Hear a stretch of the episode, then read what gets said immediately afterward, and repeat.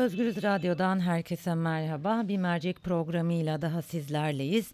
Her gün olduğu gibi farklı bir konu başlığını ele alıyoruz. Bugün meslektaşlarımızın uğramış olduğu e, saldırıları gündeme getireceğiz. E, hatırlarsanız yaklaşık bir üç gün önce Meşale e, Talu'yu konuk etmiştik. O da e, yine e, aslında bir süre cezaevinde kalan ve hukuksuzlukla mücadele eden bir gazeteci arkadaşımızdı. Bugün de e, gazetecilerin son dönemde yaşamış oldukları saldırıları ele alacağız. Şöyle kısaca bilgi vereyim ben sizlere.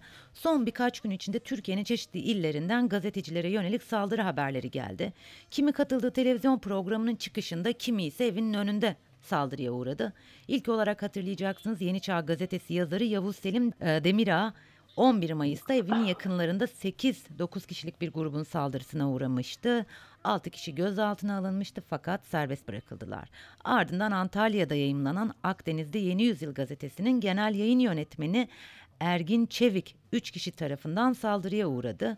Sonra Adana'dan geldi bir haber. Egemen gazetesinin kurucusu Hakan Denizli 24 Mayıs sabahı evinin önünde kızı ve torununun yanında silahlı saldırıya uğradı. Tabii ki bitmedi. Son olarak gazeteci ve yazar Sabahattin Önkibar 25 Mayıs akşamı Ankara'daki evinin yakınında saldırıya uğradı. Saldırıya ilişkin gözaltına alınan 3 şüpheli de serbest bırakıldı. Evet bu konuyu Türkiye Gazeteciler Sendikası Genel Başkanı Gökhan Durmuş'la konuşacağız. Gökhan Bey merhaba.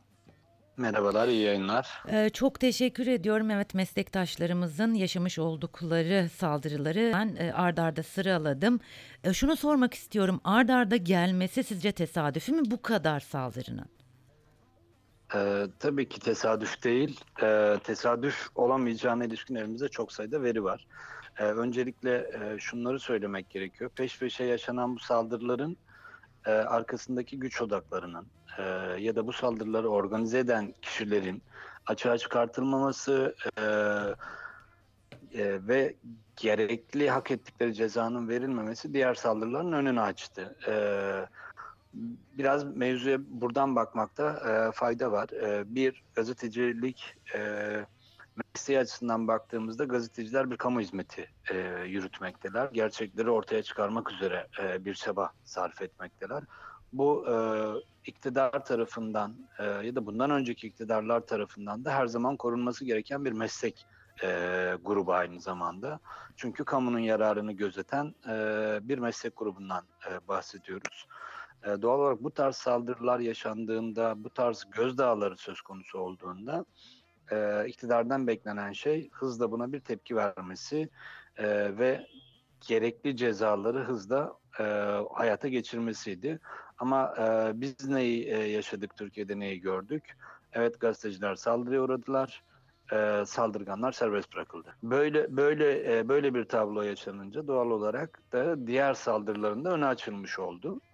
E, bence Türkiye'de e, en tehlikeli olan şey bu. E, yapılan saldırının ya da e, suç olan bir şeyin cezalandırılmaması yeni saldırıların önünü açıyor maalesef. Ee, CHP e, Genel Başkanı Kemal Kılıçdaroğlu bugün grup toplantısında özellikle altını çizdi bu saldırıların. Bununla birlikte Sezgin Tanrıkulu meclise tanıdı, e, taşıdı bu durumu.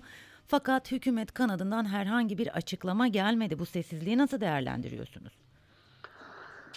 Yani tabii şunu söyleyebiliriz e, burada. E, demek ki bunun bu işin arkasındakiler tanınan bilinen kişiler diyebiliriz. Yani bu biraz şey bir e, hani bir suçlama yapmak için söylemiyorum bunu. E, ama buna göz yumuluyorsa e, ortadaki şey e, biraz buna işaret ediyor.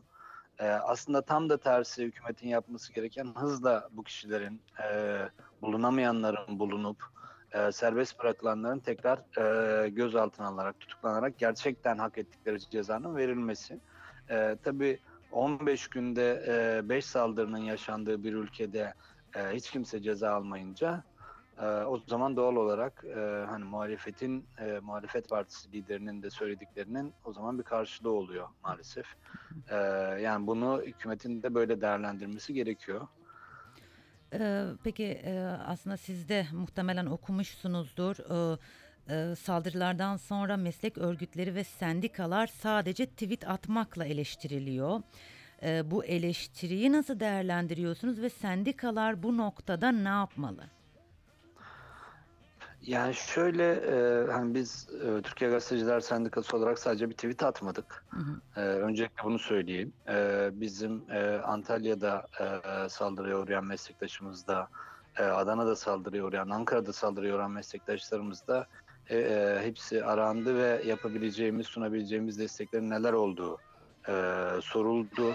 E, ziyaretler edildi e, meslektaşlarımıza. E, ziyaretler e, gerçekleştirdi yöneticilerimiz. E, tabii e, bir tweet kamuoyuna yansıyan, e, hani görüntüde sadece bir sendika tweet atmış olarak gözükse de aslında tweetin ötesinde de e, işler gerçekleştirdik. E, yine yarın e, bir basın toplantımız olacak. E, hatta e, eski bir gazeteci olan CHP milletvekili e, Utku Çakırözer'le birlikte bir basın toplantımız olacak. E, orada da yine e, gündemimiz gazetecilere yönelik saldırıların cezasızlığı olacak. E, oradan da bir çağrı yapacağız. E, tabii biz bunu e, yani bu eleştiriyi yapanların şunu da e, düşünmesi gerekiyor. E, meslek örgütleri, e, sendikalar e, yani gücünü üyelerinden e, yani gazetecilerden e, alırlar. E, ama Türkiye'de son yıllarda gazeteciler arasındaki dayanışmanın ciddi bir e, zayıflığa uğradığını e, değerlendirirsek bu tarz hani e, kamuoyunda beklenen diye tar- tarif edebileceğimiz tepkilerin verilmemesi de doğallaşıyor. E, çünkü Türkiye'de gazeteciler birbirine düşman e, ilan edildi. Dayanışma e, çok azaldı. E, bunun çözümü de aslında evet sendikalardan bir beklentinin olması çok normal. E, sendikaların da bu beklentiyi karşılaması gerekiyor ama bunu e, gazetecilerle birlikte yaptığında başarıya ulaşabilir. E, bugün e, Gökhan Durmuş TGS Başkanı'nın söylediği söz, sözün arkasında e, üyeleri, gazeteciler durmuyorsa o sözün bir hükmü de olmuyor. Hı hı. E, doğal olarak e, hani birbirimize güç vererek e, bu saldırıların önüne geçebiliriz. Birbirimizle dayanışma içerisinde olursak bu saldırıların önüne geçebiliriz ve daha etkin bir meslek e, haline dönüştürebiliriz gazeteciliği. E, Peki bu zayıflamanın e, ve dayanışmanın azalmasının nedeni ne sizce?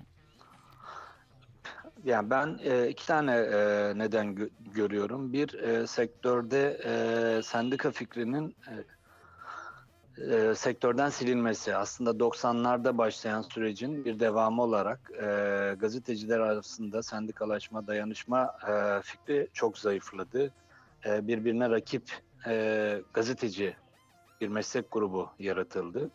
E, bu da tepki vermeyi de e, bir meslektaşına omuz vermeyi de e, ortadan kaldırdı sendikanın e, zayıflamasıyla birlikte. Gazeteciler için de sendika fikrinin zayıflamasıyla birlikte.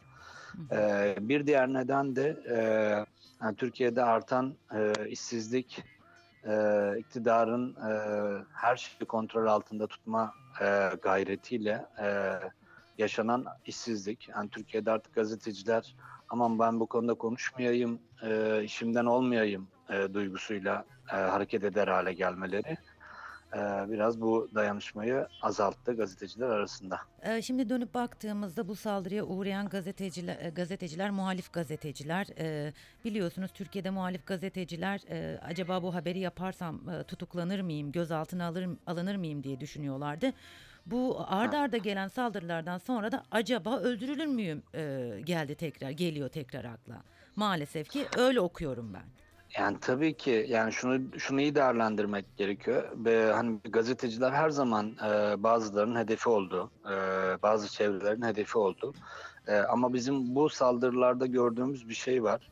E, 8 kişinin bir kişiye saldırması, onu hastanelik etmenin ötesinde komaya sokması, komaya sokacak kadar e, saldırgan bir tavır içerisinde olması. E, işte birisine e, silahla e, öldürecek e, gibi ateş açması. Hani bunlara baktığımızda hani gazetecilerin de e, verdiği bu tepki aslında çok anormal değil. E, hani ölümüne e, bir şey dönüyor aslında burada baktığımızda. E, hani çok yadırgamıyorum e, kişisel olarak. E, çünkü birisi hani bir korkutmanın ötesinde bir şey e, bu yapılan şey. Gerçekten belki öldürmeye e, niyetle gidilmiş bir süreç. Ee, doğal olarak bu e, diğer gazeteciler açısından bu korkuyu e, yükseltiyor E, ve anormal bir durumda değil bence bu. Ee, Gökhan Durmuş çok teşekkür ediyorum. Umarım e, bir dahaki yayınımızda gazetecilerle ilgili çok güzel gelişmeleri konuşmak adına bir araya geliriz. Umarım çok teşekkürler. Teşekkürler. Görüşmek üzere. İyi yayınlar. E, Konuğum Türkiye Gazetecileri Sendikası Genel Başkanı Gökhan Durmuş'tu. Son günlerde gazetecilere yönelik e, fiziki saldırıları biliyorsunuz hatta silahlı saldırı da yaşandı. Programın başında bunları tek tek sizlere aktardım ve Gökhan Durmuş bu saldırıların tesadüf olduğuna inanmadıklarının altını çizdi ve son yıllarda gazeteciler arasındaki dayanışmanın ne kadar azaldığına da dikkat çekti. E, başka bir yayında, başka bir mercekte görüşmek üzere. Şimdilik hoşçakalın. Thank you.